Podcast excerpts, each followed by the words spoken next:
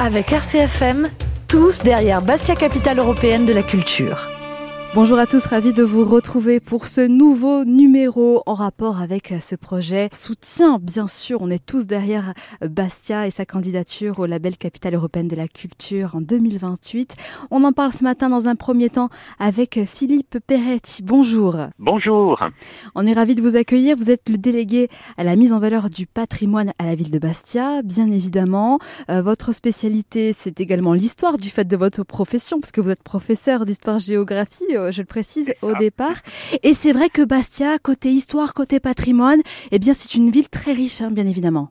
Ah oui, absolument. Bastia a été la capitale de la Corse génoise pendant plus de quatre siècles et nous avons la chance euh, d'avoir le fameux palais des gouverneurs génois hein, euh, qui est aujourd'hui le musée de la ville. Et nos visiteurs sont surpris par l'ampleur de notre patrimoine, par la hauteur de nos palazzi. Ah, c'est comme un grand quartier de Gênes perdu en mer. Oui, ça c'est vrai. Et d'ailleurs, ça rejoint justement le côté méditerranéen et euh, qui dépasse les cultures au-delà de la de Bastia, justement. Bien sûr, Bastia a été en contact, c'est a toujours été un grand port. La, la communauté de Bastia vivait d'une gabelle, c'est-à-dire du produit des entrées et des sorties euh, du port de Bastia. Voilà. Et Bastia était en contact avec la côte Ligure, la côte Toscane et au-delà, hein, vers euh, jusqu'au Moyen-Orient. Hein. Et mhm. euh, les Bastiers ont toujours été au contact de, de tous les peuples de la Méditerranée. Exactement, et ça en fait sa richesse aussi. Et je rappelle que tout ça s'étend à toute l'île aussi. Alors avec chaque ville de Corse ses spécificités, mais on rappelle que voilà, c'est une candidature qui touche toute la Corse. Et puis à Bastia, il y a également euh, beaucoup, là vous parlez du palais des gouverneurs, mais je pense notamment à la bibliothèque patrimoniale, au musée, bien évidemment. Il y a énormément d'endroits comme ça qui sont historiques et qui comptent dans la vie du quotidien tout au long de l'année. Bien sûr, la bibliothèque patrimoniale, Tommaso Prela, euh, c'est un des fonds les plus importants de France, hein, 60 000, 65 000 ouvrages anciens, et nous commençons la réhabilitation la semaine prochaine. Nous recevons un, artiste, un, artisan d'art italien, Simone et Marfis. Nous allons restaurer euh, la seconde édition de la Divine Comédie de Dante et la première édition imprimée euh, du Décaméron de Boccace. Ce n'est pas rien. Nos anciens nous ont fait euh, l'honneur, en quelque sorte, de nous léguer un patrimoine écrit considérable. Oui, et il y a tout ce dépôt d'archives, hein, justement, qui est présent aussi, très important bien sûr. On ne peut pas écrire l'histoire euh, de l'Italie, l'histoire de la Corse, bien sûr, mais aussi l'histoire de la Méditerranée sans faire une halte dans notre ville. Euh, ça, c'est bien vrai. Mais bien sûr, nous travaillons avec l'autre grande bibliothèque, hein, la bibliothèque Fèche d'Ajaccio. Hein, nous avons des, des animations et des productions en commun. Voilà. Tout à fait. Et puis, puisqu'on parle patrimoine, euh, il y a des choses euh, à Bastia, dans toute la Corse, une fois de plus, à côté desquelles on passe, on se rend pas forcément compte. Je pense aux façades, je, pense aux, je pense aux petites fontaines également, aux placettes. Tout ça, ça fait partie de notre culture et patrimoine également. Et bien sûr, et ça nous laisse un peu rêveurs hein, sur la vie à cette époque, au XVIe, au XVIIe, au XVIIIe siècle.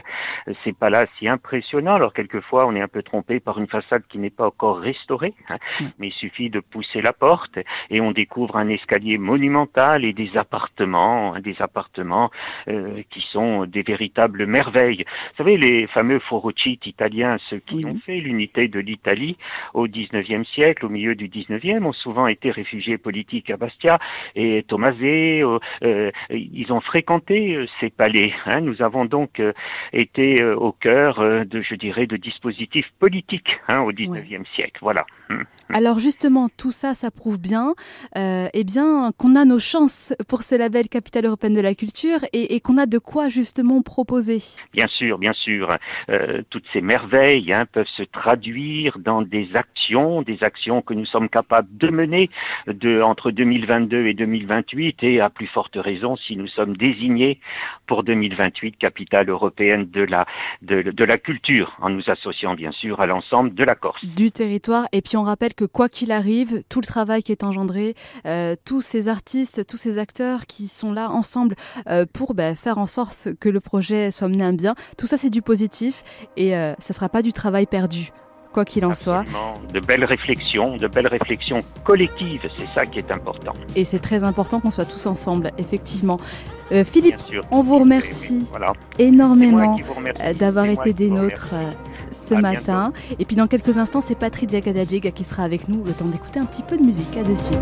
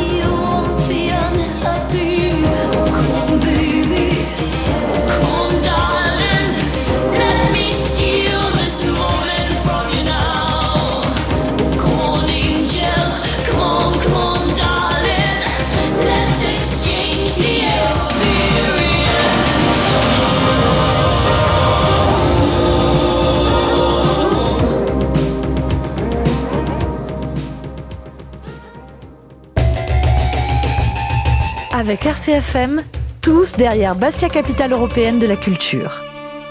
Et c'est Patrizia Diakadadjega qui est avec nous à présent. Bonjour Patrizia. Bonjour Cecilia, salut à tutti. Alors on est ravis évidemment de vous accueillir sur la zone d'RCFM, d'autant plus dans le cadre de ce beau projet qui est Bastia Corsica 2028, puisque vous faites partie des artistes qui soutiennent cette candidature, qui nous semble à tous très logique bien évidemment. Mais qu'est-ce qui vous a poussé à intégrer ce projet et à soutenir la candidature?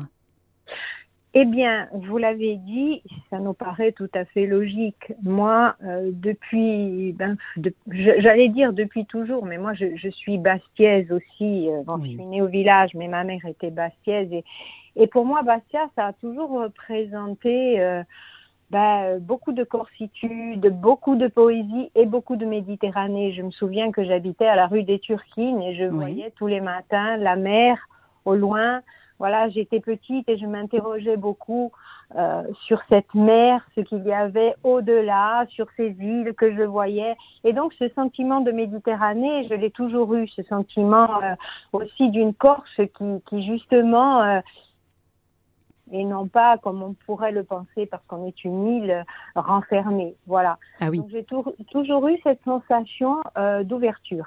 Et toujours eu cette sensation aussi de, de poésie. Bastia, ville, ville poétique, une ville où, la poésie s'invite à chaque coin de rue. Et ça, ça me l'a toujours fait. je crois que c'est aussi ce qui m'a, euh, ce qui m'a poussé à un moment donné à écrire aussi sur Bastia et à écrire à partir de Bastia, parce que Bastia m'inspire beaucoup, m'inspire le poème, m'inspire la poésie. Voilà, donc Bastia, c'est une ville qui respire la Méditerranée, qui respire la, poésie, voilà. Et ça, c'est un phare pour moi, c'est un phare qui doit devenir vraiment un phare culturel euh, réellement. Et je pense que cette candidature, eh bien, elle est, comme vous le disiez, tout à fait logique.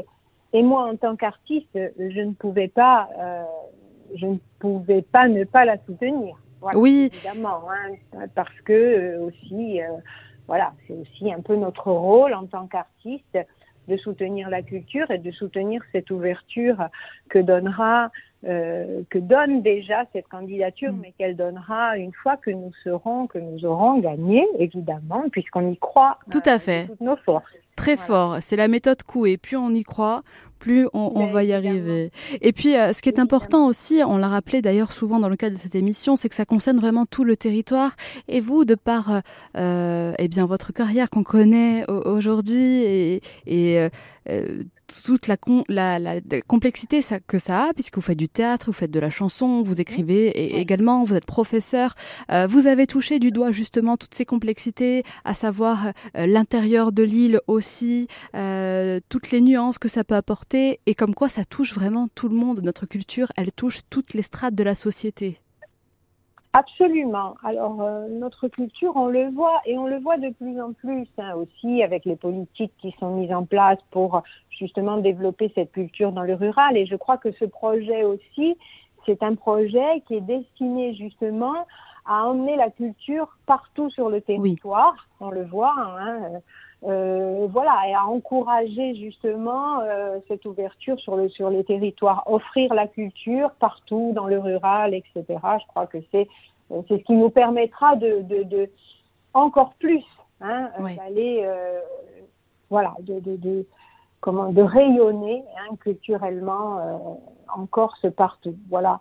Donc euh, bien sûr que moi je j'ai pu le voir euh, tout au long de, de, de, ma carrière, je le vois encore. Hein, il y a de belles initiatives qui se créent et je crois qu'on a envie de ça. On a vraiment envie de donner encore plus cet élan culturel euh, à notre à notre pays, hein, qui le mérite vraiment parce qu'on a un potentiel, on a vraiment aussi des choses qui ont déjà été faites tout le temps, on l'a vu, hein, euh, avant, pendant et après, euh, voilà, tout, tout, le temps, hein, pendant tout à fait. qui a été tout à fait euh, riche, euh, voilà. Mais la culture, ça n'est pas que le riz à cuisse, c'est ce qu'il y avait avant aussi. Hein.